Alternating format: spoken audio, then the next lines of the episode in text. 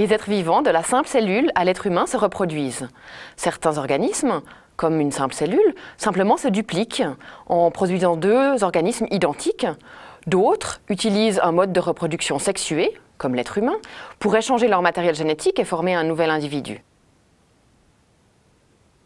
Dans mon laboratoire à l'Université de Lausanne, nous faisons des recherches en utilisant la levure, qui est un champignon unicellulaire.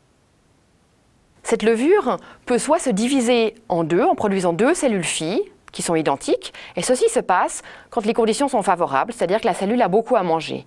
Dans ce cas-là, elle croît en longueur, elle est en forme de bâtonnet, et puis elle se divise en deux, et nous essayons de comprendre quels sont les mécanismes qui contrôlent cette division. Par contre, quand les conditions sont défavorables, c'est-à-dire que la cellule n'a plus assez à manger, alors elle utilise un mode de reproduction sexuée où deux cellules qui sont de sexe différents vont pouvoir s'accoupler et produire un nouvel organisme, de la même façon qu'un œuf et un, spermatozoïde vont pouvoir se rencontrer et former le nouvel organisme.